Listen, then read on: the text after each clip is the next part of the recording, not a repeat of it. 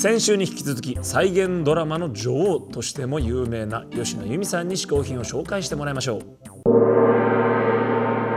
次にご紹介させていただく嗜好品は小説です、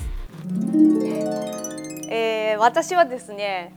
すごい活字中毒で特にもうずっと小説をこう常に読んでいたい人なんですね。でもうすごい地味なんですけど趣味はまあ読書なんですよ。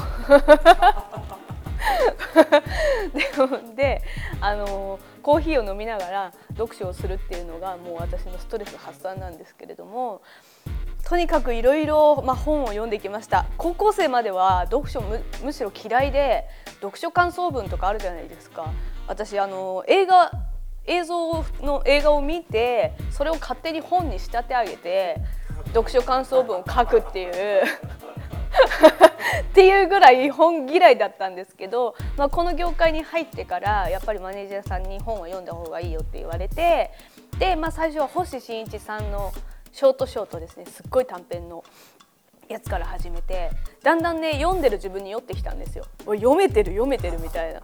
それでだあの徐々にまあ長編の方がまた好きになり、まあ、それから普通に本当になんか中毒になってしまったんですけれども、まあ、それでいくつかですね私のお気に入りの本を紹介したいなと思っているんですがまずはですねものすごい長編「テンペスト」これ有名ですね。あのドラマ化もされてるし舞台化もされてるしあの有名な本なんですけれども、ま、全くそういうドラマ化映画化の前にこれたまたま私あのおすすめされて読んだんですけれどもあの恋愛も詰め込まれてるしその歴史系も入ってるしなんだろう政治的なものも入っているしもうとにかく全てが見事に詰め込まれた内容で本当にハマりましたね。であのまあ、内容をここで言っちゃうと、まあ、すごい時間かかっちゃうので 走ります 次がですね「僕たちの戦争」これはですねあの荻原宏さんってこの作家さんが私すごい好きでいろいろ読んでるんですけれどもこれも後で知ったんですけど映画化されてたんですよ。なんか有名どころばっかり読んでるみたいで嫌なんですけど知らなくて読んでるんです。だから自分が見つけたみたいな感覚にはなってるんですけどまあ私タイムスリップするの好きなんですよ。現代の人が過去にタイムスリップっていうのが大好きでこれはあの戦争中の、まあ、ちょっとタイトルは結構お堅い感じなんですけれども意外とコメディなんですね。であの戦時中の男の子五一君っていう男の子と、まあ、現代の健太君だったかなっていう男の子が入れ替わっちゃうっていうお話で、まあ、それぞれがそれぞれであの急にタイムスリップしちゃったからすっごいなんかこうてんてこまいな感じになっちゃってそこが結構コミカルに描かれてて面白いんですよ。何回も読んじゃったんですけど「君の名残を」これは朝倉拓也さんっていう方なんですがこの方で有名なの「4日間の奇跡」っていう小説が有名なんですけれどもそれよりも私はこっちの方がちょっと好きだったんでこれもねタイムスリップします。現代の女子高生と男子高生のともえちゃんっていう方と武蔵くんっていう方といるんですけどそれがですね過去の、あのーいつだっけ平安末期にタイムスリップしちゃってそれがですねそのともえちゃんは木曽義仲の奥さんである巴御前になりまして武蔵くんはあのー源義経の付き付き人？あの武蔵坊弁慶？付き人じゃないね。武蔵坊弁慶になっちゃってまあそこで歴史を忠実に描いてるんですよ。でも本当にそうだったんじゃないかなっていうぐらいなんて言うんだろう。現代人がこうタイムスリップしてこうやっていろいろ歴史を動かしたんじゃないかなっていうような内容になっててちょっとなんかねリアリティがあるんですよね。これ。6月6日生まれの天使。これはちょっと今まで紹介したやつとはテイストが違ってて私自身これ最初本を開いた時にうわ失敗したと思ったんですよ。っていうぐらい内容はちょっとあんまりっていうと大変失礼なんですけど私の好みではなかったんですけど構成がすごかったんですこの本。なんとまあこれ言わないですけど絶対に映像化できない作品です。っていうぐらい読み手を騙すんですようまいこと。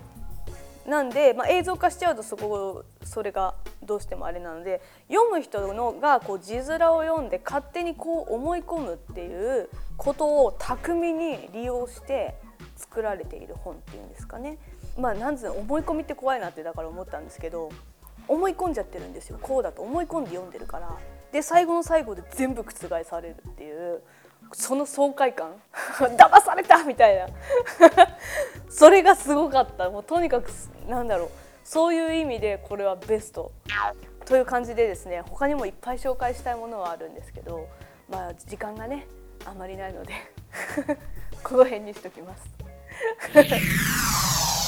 吉野由美さん2つ目の嗜好品は小説でした。はい続きましてアンカーマン小宮山雄飛がおすすめの本を紹介する新小宮山書店のコーナー、うん。今日の本は何でしょうか？さあ今日も持ってきて。ーさあはいありがとう。今回はですね、まあカレーなんですけどもちょっと関西。関西？の方の本を紹介してみたいと思います。これ全然違うからちょっと楽しみにしてる、楽しみだなというわけでですね、はいはい。はい私小宮山由紀が6月20日に初のカレーレシピ本を出しました。お。ありがとうございます。まあそのぜひそちらもねあの買っていただきたいんですが、はいはい。それにまつわりまして、えー、4回にわたって、うん。カレーの本を紹介してますけどこちらはですね関西のうん。まあ、究極のカレーという、まあ、これムック本なんですけどもこれは2014年のもので、まあ、ちょっとだけ古いですけども、でもねそれでも関東の人東京の人から見ると、そんなに関西って進化してるの？つまり2年前の本ですよ。2年前の本で表紙を見てください。うん。ここんなカレーはありますか？東京に。と何ですか？真ん中のは。真ん中のこれはねこれを崩してパパパンってねあのこっちに砕いてするんだけど、もう要は大阪はまあこの時もねまあスパイスカレーというジャンルが確立されまして、まあその呼び方が正しいかどうかってこれ賛否両論あるんですよ。まあ、カレーっていうのはスパイスで作ってるからああね。今更そのスパイスカレーって呼ばれてもっていう人もいるし、まあ一個のまあ総称としてねスパイスカレーと言ってるのもいるんですけども要は通常のカレーライスよりもガンガンにスパイスが効いててこんだけいろんなものが乗ってたりするもほうなんだろう本当にまさにインドのカオスのカレーみたいな。これがね普通のカレーがないのよ。いわゆる我々というか東京の人がね抱くような、まあ、片側にソースが乗ってて片側にご飯があって福神漬けかなんかっていうようなのがもうないんですよ。ないね。大阪は。まあ、あるあるんですけどその新しいのがもうこういうもうどんどんどんどん特にね両側とか大阪の結構傾向はこういう真ん中ご飯系とかこれもそうですね。で両側にソース系みたいなのも割と多いんですよ。とにかくまあいわゆる大阪のほらファッションとかもはいよく言うけどまあ派手なね。とにかくスパイスが効いてルックスももう派手派手っていうようなですね。カレーが今。この動きっていうのはあの東京の方にも、まあ、割と来ていて多分今年2016年あたり、まあ、こういうのも来るんじゃないかなと言われてますけど何軒かポツポツとこういう、まあ、いわゆる関西でいうとこの、えースパイスカレー、まあ、元を正すともっとスリランカのカレーみたいなものがですね出てきてますけどそんなこの関西もやっぱね注目しないといけないえーエリアなのでぜひ皆さんね、まあ、関西行く人はもちろんですけど行かない人もこれ見てるだけでも本当にね、カレーの写真集みたいなの楽しめますからぜひ見てください。さあこちらの本は嗜好品 TV のホームページからリンクを飛ばしておきます。見てください。450hn.tv 450hn.tv です番組の感想は SNS などにどんどん書き込んでくださいね。以上新小宮山書店のコーナーでした。今回嗜好品を紹介してくれた吉野由美さんの情報はこちら